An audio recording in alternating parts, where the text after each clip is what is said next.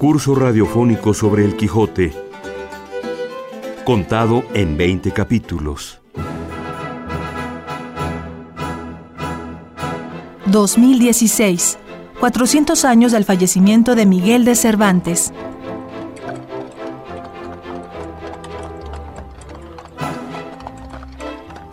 Capítulo 3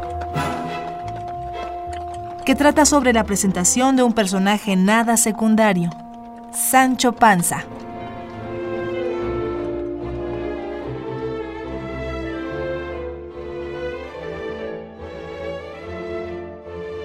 En este tiempo, solicitó Don Quijote a un labrador vecino suyo, hombre de bien, si es que este título se puede dar al que es pobre, pero de muy poca sal en la mollera. En resolución tanto le dijo, tanto le persuadió y prometió, que el pobre villano se determinó de salirse con él y servirle de escudero.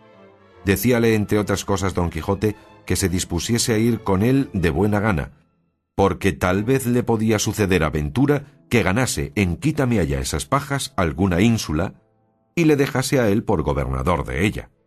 Con estas promesas y otras tales, Sancho Panza, que así se llamaba el labrador, dejó su mujer y hijos y asentó por escudero de su vecino.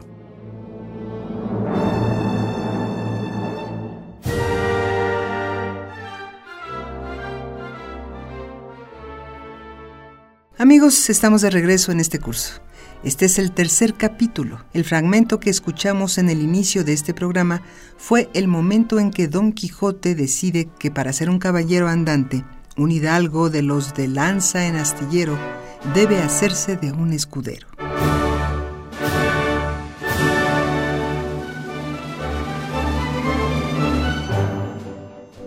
Y es a partir de este momento que de esta decisión nace en la literatura uno de los personajes más importantes, más interesantes de toda su historia.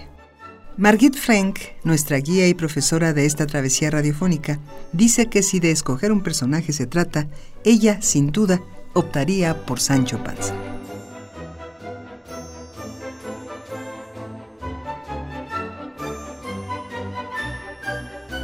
El ventero le ha aconsejado varias cosas. No salir sin dineros. Siempre llevar camisas limpias. Hay que pensar que la camisa en ese tiempo era como un camisón.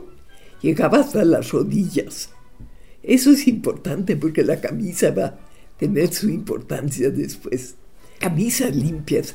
Y además, muy importante, salir con un escudero todos los caballeros andantes tienen su escudero.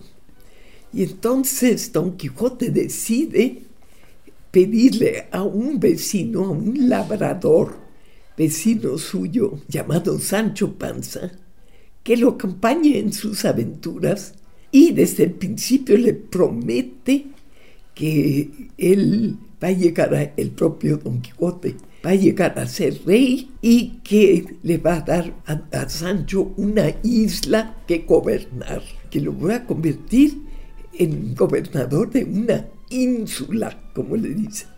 Y Sancho no sabe muy bien qué es una ínsula, pero ya le atrae muchísimo eso de llegar a ser gobernador de una, lo que sea, ¿no?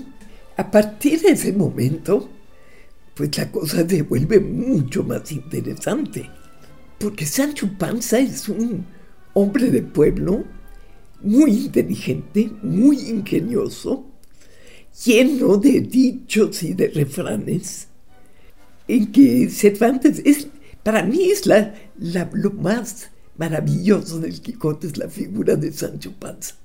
Don Quijote mismo, pues es un poco monótono. Es interesante, por supuesto, ¿no? Pero Sancho Panza es muchísimo más interesante. Entonces, pues van a dialogar muchísimo. Eh, Sancho Panza con su habla eh, de campesino, con su sabiduría de campesino también, eh, con sus dichos, con su manera de hablar, que a veces le molesta a Don Quijote. Sancho usa ciertas palabras que Don Quijote considera incorrectas y entonces lo corrige. Y llega un momento en que Sancho se fastidia y le dice que solo lo corrija cuando no entiende. Hay un parlamento ahí maravilloso que casi me sé de memoria.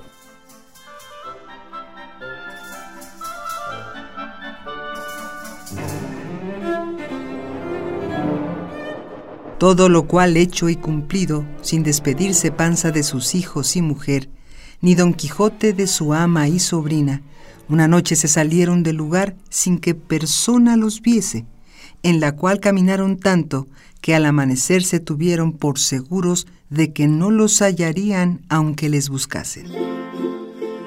Iba Sancho Panza sobre su jumento como un patriarca, con sus alforjas y su bota, y con mucho deseo de verse ya gobernador de la ínsula que su amo le había prometido. Dijo en esto Sancho Panza a su amo. Mire vuestra merced, señor caballero andante, que no se le olvide lo que de la ínsula me tiene prometido, que yo la sabré gobernar por grande que sea. A lo cual le respondió don Quijote. Has de saber, amigo Sancho Panza, que fue costumbre muy usada de los caballeros andantes antiguos hacer gobernadores a sus escuderos de las ínsulas o reinos que ganaban. Y yo tengo determinado de que por mí no falte tan agradecida usanza, antes pienso aventajarme en ella. Porque ellos algunas veces, y quizá las más, esperaban a que sus escuderos fuesen viejos, y ya después de hartos de servir y de llevar malos días y peores noches, les daban algún título de conde o por lo mucho de marqués de algún valle o provincia de poco más a menos. Pero si tú vives y yo vivo, bien podría ser que antes de seis días ganase yo tal reino que tuviese otros a él adherentes que viniesen de molde para coronarte por rey de uno de ellos. Y no lo tengas a mucho, que cosas y casos acontecen a los tales caballeros por modos tan nunca vistos ni pensados, que con facilidad te podría dar aún más de lo que te prometo. De esa manera respondió Sancho Panza. Si yo fuese rey por algún milagro de los que vuesa merced dice, por lo menos Juana Gutiérrez, mi oíslo, vendría a ser reina, y mis hijos infantes. Pues quién lo duda, respondió don Quijote. Yo lo dudo, respondió Sancho Panza. Porque tengo para mí que aunque lloviese Dios reinos sobre la tierra, ninguno asentaría bien sobre la cabeza de Mari Gutiérrez. Sepa, señor, que no vale dos maravedís para reina, condesa le caerá mejor, y aun Dios y ayuda. Encomiéndalo tú a Dios, Sancho, respondió don Quijote, que él dará lo que más le convenga, pero no apoques tu ánimo tanto que te vengas a contentar con menos que con ser adelantado. No haré, señor mío, respondió Sancho y más teniendo tan principal amo en vuestra merced, que me sabrá dar todo aquello que me esté bien y yo pueda llevar.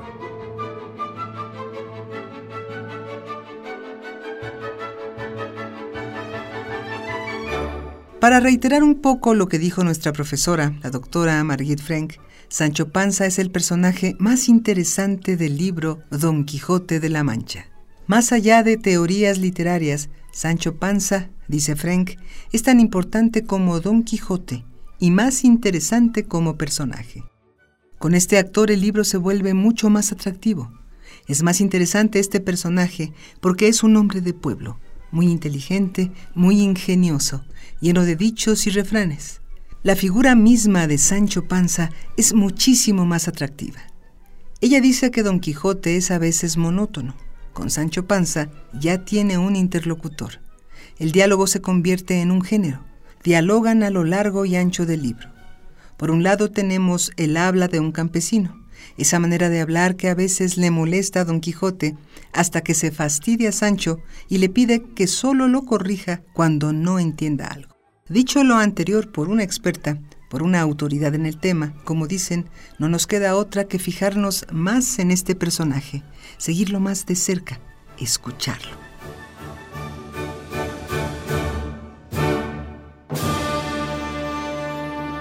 Lo cierto también es que son dos figuras indisolubles.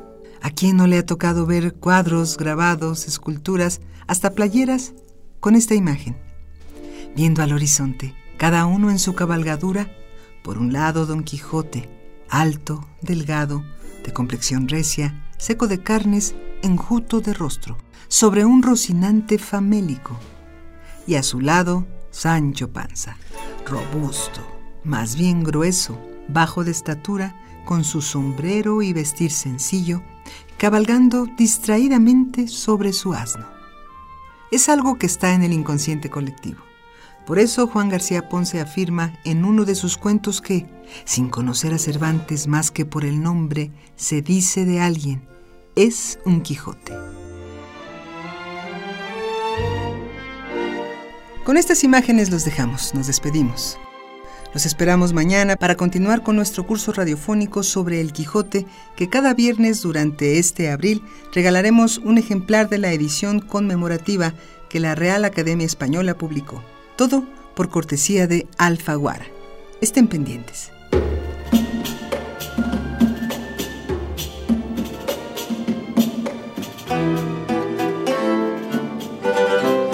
Curso radiofónico sobre el Quijote.